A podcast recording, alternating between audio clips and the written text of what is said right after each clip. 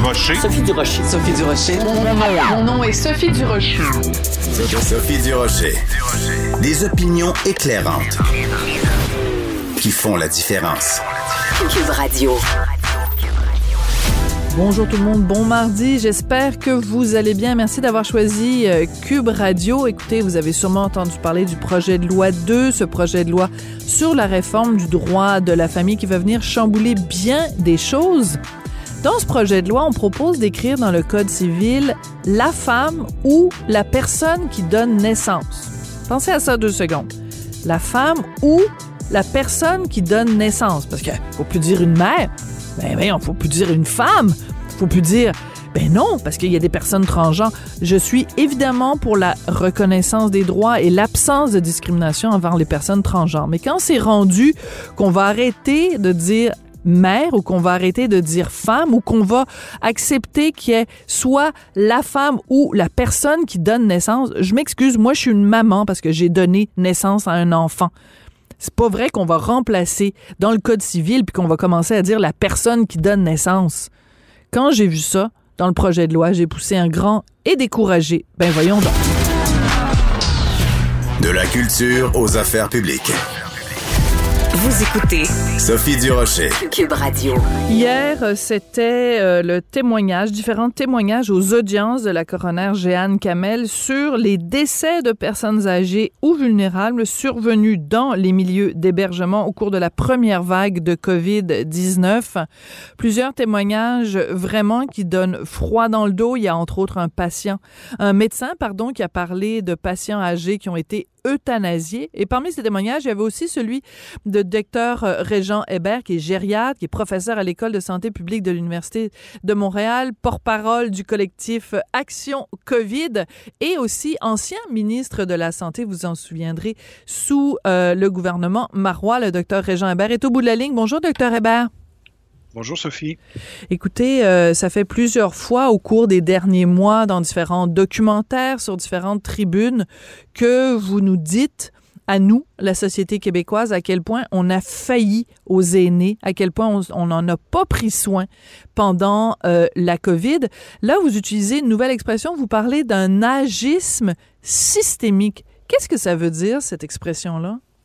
Ben, je l'avais utilisé l'an dernier dans un, un, article que j'ai publié dans des, euh, des quotidiens.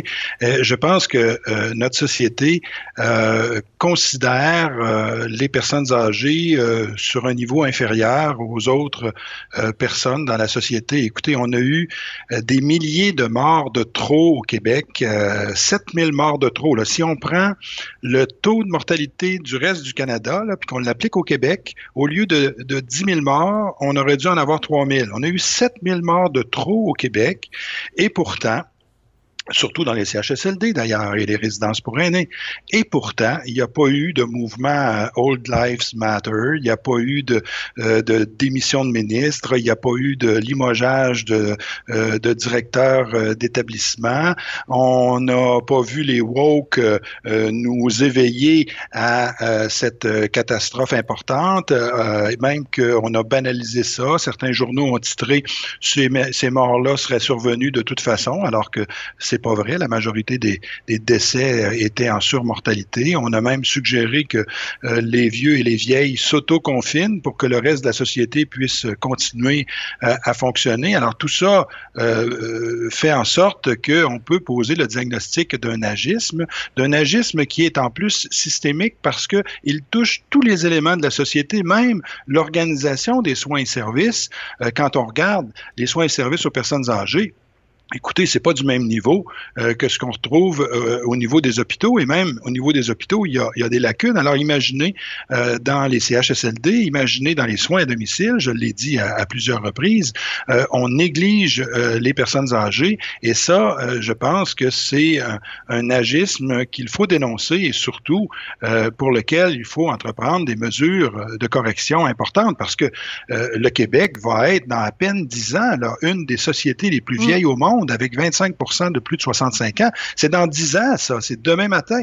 Et si on n'est pas capable euh, de considérer les personnes âgées, de les intégrer dans la société, de leur donner des soins et services euh, dont ils ont besoin, ben, je me demande quelle sorte de société on va être. Là. Ouais. Quand vous dites 7000 morts de trop, est-ce qu'on peut aller jusqu'à dire ces gens-là sont morts parce qu'ils étaient vieux? Juste parce que à cause de leur âge, la société n'a pas souhaité ou s'est pas intéressée à leur sauver la vie.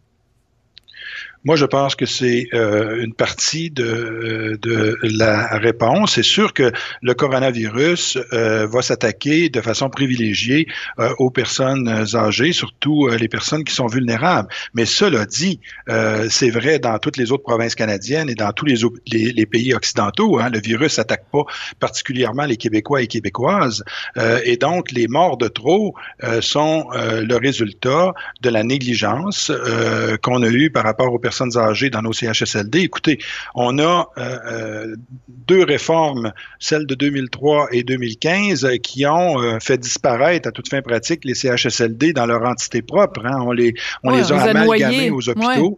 Euh, dans des gros établissements et euh, ils ont perdu leur euh, équipe de gestion, ils ont perdu leur conseil d'administration, ils ont perdu même leur équipe médicale dans bien des cas et on se retrouve avec des CHSLD vétustes qui ont des pénuries de personnel et qui ont de la difficulté à donner des soins aigus lorsqu'il y a des décompensations qui surviennent et ce, même avant la pandémie.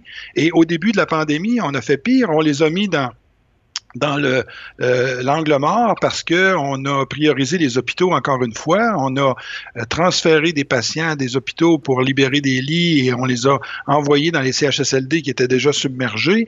On a permis la mobilité du personnel, euh, les éclosions ont été facilitées par ces deux mouvements-là et on n'a pas réagi dans les CHSLD pour être capable de d'identifier des zones chaudes hmm. et de et de contenir l'infection. Donc ça s'est propagé comme une traînée de poudre. Alors, on a une responsabilité. C'est pas tout de dire que le coronavirus s'attaque surtout aux personnes âgées, mais pourquoi il s'attaque aux personnes âgées, particulièrement au Québec? C'est parce que on a euh, un milieu qui était déjà fragile, sur lequel euh, s'est ajoutée une gestion déficiente de la pandémie dans les premières semaines. Oui. Quand vous disiez au tout début, vous disiez comment se fait-il qu'il n'y a pas eu de démission? Comment ça se fait qu'il n'y a personne qui a, qui a été euh, rétrogradé? Qui aurait dû perdre sa job? Ben, écoutez, on a, euh, lorsqu'est survenue la catastrophe de Joyce et euh, euh, ça l'a coûté euh, son poste au directeur de l'établissement et à la ministre responsable des Autochtones. on a eu un décès, un triste décès, mais vous voyez les conséquences que ça a eu. Là, on a eu des milliers de morts et la ministre responsable est toujours en poste. Marguerite Blais. Oui, ben, elle est toujours en poste. Mais je vais être plus euh, précise. je vais être plus précise, euh, docteur Hébert. Est-ce que vous considérez, sachant aujourd'hui ce qu'on sait, mais qu'on savait déjà à l'époque, est-ce que dans un gouvernement responsable, Marguerite Blais aurait dû dès le départ perdre son emploi? Ben, moi, je pense qu'on aurait dû effectivement euh, assumer euh, des responsabilités, la responsabilité de ne pas avoir euh, fait ce qu'il fallait pour euh, répondre rapidement à cette pandémie-là dans les premières semaines. vous savez, les, les, les, les CHSLD et les personnes âgées ont même pas été dans le, le, comité de gestion de crise au niveau gouvernemental au début. Alors, oui, il y a une responsabilité de la part de la ministre responsable qui aurait dû insister pour, pour y être ou que son personnel soit dans ce comité de crise-là, mais il y a une responsabilité responsabilité collective du gouvernement de ne pas avoir euh, considéré euh, que les personnes âgées étaient beaucoup plus à risque et devaient faire partie euh, de la gestion de cette crise-là. Oui. Euh, je me rappelle d'un documentaire, en fait, un grand reportage qui a été présenté sur les ondes de, TVA dans lequel vous étiez interviewé avec d'autres anciens ministres de la Santé et euh, on, on, on, apprenait que, bon, corrigez-moi si je me trompe, je pense que c'était en 2007 où il y avait eu un rapport sur l'éventualité d'un coronavirus et comment le, le, le, système de santé québécois serait capable d'y faire face. Euh, donc la question c'était pas tant de savoir quand il y aurait, euh, s'il y aurait un coronavirus avec une hécatombe, mais plutôt quand il y en aurait une. Donc tout ça est frustrant parce que on savait que ça s'en venait euh, éventuellement et on savait aussi que le système de santé serait pas capable d'y répondre et en particulier dans les CHSLD. Il y a juste un mot moi qui me vient à l'esprit, c'est la honte. J'ai honte de la façon dont on a traité les personnes âgées, moi. Ben, j'ai honte aussi, et pour quelqu'un comme moi qui a consacré 40 ans de sa vie professionnelle pour euh, améliorer la qualité des soins et services aux personnes âgées, je vous avoue que ça m'a fait un, choc terrible euh, de voir à quel point on en est arrivé à ce niveau de détérioration des soins et services. On parle beaucoup des CHSLD, mais je pourrais vous parler très longtemps des soins à domicile. Vous savez, il y a presque plus rien en termes de soins à domicile actuellement, et ça pousse les personnes âgées vers des résidences pour aînés qui promettent sécurité et accès aux soins mais on a vu que la sécurité, on pourra repasser, là, parce que les résidences pour aînés ont été euh, également très touchées par euh, les éclosions de COVID, ont dû confiner les personnes dans leur petite chambre et l'accès aux soins, ben, lorsque euh, on a besoin, il faut sortir notre portefeuille parce que c'est pas gratuit. Alors, on a des soins à domicile qui sont détériorés, on a des, des soins en CHSLD qui ne sont pas à la hauteur de ce qu'on devrait s'attendre d'une société développée comme la nôtre, et euh, tout ça est, est le marqueur de, d'une société qui se considère encore jeune. Vous savez, on n'a pas réalisé qu'on était une société vieillissante parce que il y a quelques décennies encore, on était encore une société très jeune. Euh, et là, on se retrouve en à peine quelques décennies euh, d'être une société vieille. Ce que, ce que les Européens ont étalé sur euh, plus d'un siècle, nous, on le fait en, en quelques dizaines d'années, ce vieillissement. Et donc, on n'a comme pas pris la mesure du vieillissement de la population et des besoins spécifiques des personnes âgées. Hmm. Quand vous disiez tout à l'heure, quand vous parliez de cet euh, agisme systémique, de, de cette attitude-là face euh, aux personnes âgées, euh, on comprend vraiment qu'il y, y, a une forme de, de discrimination. C'est-à-dire que on dit que euh, dans notre société, il y a les, toutes les vies n'ont pas la même valeur la vie d'un vieux, parce que moi je pense qu'il faut dire les mots comme ils sont là, la vie d'un vieux, d'une vieille a pas la même valeur que la vie d'un jeune. Comment on change cette mentalité-là, docteur Hébert? Ben, il faut d'abord le réaliser, l'assumer de dire oui, il y a un agisme systémique. Et là, on peut faire en sorte, un, euh, de pouvoir débusquer euh, les, euh, les, les, structures ou les, les programmes qui ont cette, cet agisme-là et pouvoir corriger la situation. Donc, il y a un grand chantier à faire sur les soins et services aux personnes âgées, mais il y a aussi des, des mesures à prendre pour que notre société considère les personnes âgées sur le même pied euh, que les autres personnes dans la société. Vous savez, des milliers de morts, comme on a vu là, ça aurait été inacceptable si euh, c'était survenu euh, dans les salles d'accouchement, si c'était survenu dans les réserves des Premières Nations, si c'était survenu dans la communauté LGBTQ. Vous savez, le SIDA, hein, au début, lorsque le SIDA est arrivé dans la communauté LGBTQ, les gens disaient, ah ben, on sait bien, ils ont des mœurs sexuelles un peu particulières, ben, c'est c'est la, la, la damnation et ils n'ont qu'à subir les conséquences. Vous savez, on a eu ce racisme par rapport aux populations euh, gays particulièrement. Heureusement, on en est sorti euh, de ce racisme-là, mais le même phénomène se passe actuellement par rapport aux personnes âgées et il faut le réaliser, puis il faut prendre les moyens pour faire en sorte que la vie d'un vieux, la vie d'une vieille, c'est aussi important que toutes les autres personnes dans notre société et qu'ils doivent recevoir les soins et services dont ils ont besoin, d'autant plus qu'ils ont contribué à la construction cette société-là et qu'on leur doit bien ça. Mm.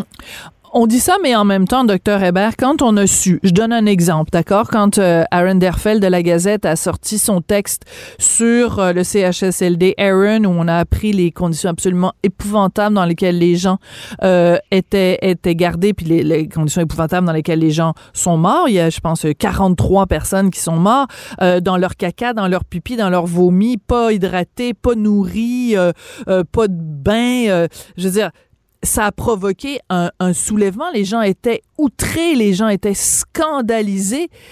Est-ce que vous trouvez qu'on s'est suffisamment scandalisé ou après euh, deux, trois jours, on est passé à un autre appel puis on est allé regarder euh, Big Brother célébrité à la télé? Non, écoutez, ça a été un feu de paille à mon point de vue. Euh, regardez euh, euh, ce qui est arrivé lorsque Joyce Echaquan est, est, décédé. On en a eu pour des semaines et même des mois avec à, à, pouvoir avoir à avoir avec raison euh, cette euh, levée de bouclier de la société euh, civile par rapport à cette mort inacceptable. Même chose lorsque des, des, personnes sont décédées par brutalité policière aux États-Unis, des personnes noires. C'est des événements qui ont suscité l'opprobre populaire pendant des semaines, voire des mois. ce qui s'est passé au CHSLD Aaron, au bout de quelques jours, on était passé à autre chose. Mm. Et on n'a pas vu la dans d'autres CHSLD publics. On a mis beaucoup l'accent sur le fait que c'était un CHSLD privé. Mais vous savez, euh, des drames comme celui qu'on a vu au CHSLD Aaron, il y en a eu aussi dans le public. Et euh, c'est pas parce que euh, les CHSLD étaient publics qu'ils ont été exemptés euh, de ce manque de soins et cette absence de dignité qu'on a vu lors de la pandémie. Alors, je pense que non, la réaction populaire n'a pas été à la mesure de cette catastrophe-là. Et là, on parle pas d'une ou deux ou trois morts, on parle de milliers de morts. Et je voudrais que les gens qui nous écoutent réalisent à quel point c'est une catastrophe qu'on a vécue et à quel point il faut que cette catastrophe-là puisse au moins servir à réveiller la société et réveiller euh, nos dirigeants pour qu'on puisse euh, faire un, virage majeur en faveur des soins et services aux personnes âgées. Ce que vous nous dites, c'est comme s'il y avait eu 7000 euh, George Floyd au Québec? Tout à fait. Ou Joyce et Chacoan. C'est inacceptable. Une, c'est inacceptable. Imaginez 7000. Est-ce qu'il y a des moments euh, où pendant la pandémie, quand vous voyez euh, les gens tomber comme des mouches, où vous avez pleuré, docteur Hébert? Oui, oui, bien sûr. C'est venu me toucher parce que on, ne peut pas avoir travaillé pendant toutes ces années euh, à traiter des personnes âgées. J'ai pratiqué en CHSLD, j'ai pratiqué, j'ai fait des consultations. On peut pas enseigner la gérontologie, la gériatrie, former les nouvelles générations. On peut pas faire de la recherche sur les meilleurs moyens euh, d'aider les personnes, d'organiser les services. Euh, on peut pas euh, faire un, saut en politique pour aller porter un certain nombre d'idées sans être euh, particulièrement affecté par euh, ce qui s'est passé dans les premiers mois de la pandémie. Euh, j'avais à ce moment-là aussi un, problème de santé important et malgré ça, je suivais de façon très attentive l'actualité et je vous avoue que ça m'a beaucoup ému. Et ça, ça c'est venu me chercher parce que je me suis dit qu'est-ce qu'il aurait fallu de plus que je fasse pour qu'on puisse éviter ça? Et, et et je pense qu'il faut au moins que, je continue à témoigner, que je continue à, dénoncer, euh, que je continue à, pousser pour que euh, la société québécoise que, que, dans laquelle il fait si bon vivre puisse à un moment donné se réveiller et faire en sorte euh, qu'on puisse accueillir cette ces personnes euh, âgées, euh, les accueillir non seulement pour qu'ils contribuent à la société, pour qu'ils soient présents dans notre société, mais aussi pour qu'ils puissent recevoir des soins, des soins de qualité, des soins humains qui sont à la mesure de leurs besoins et à la mesure de leur contribution à cette société. En tout cas, ça donne pas envie de vieillir. Merci beaucoup, docteur Régent Hébert, euh, gériade, professeur à l'université, à l'école, pardon, de santé publique de l'Université de Montréal et porte-parole du collectif Action COVID. Merci beaucoup d'avoir pris le temps de nous parler aujourd'hui. Puis merci pour votre témoignage hier devant la coroner euh, Kamel. C'est très apprécié, très important d'en parler, de mettre des mots sur euh, les situations. Merci, docteur Hébert. Merci de cette entrevue. Bonne journée.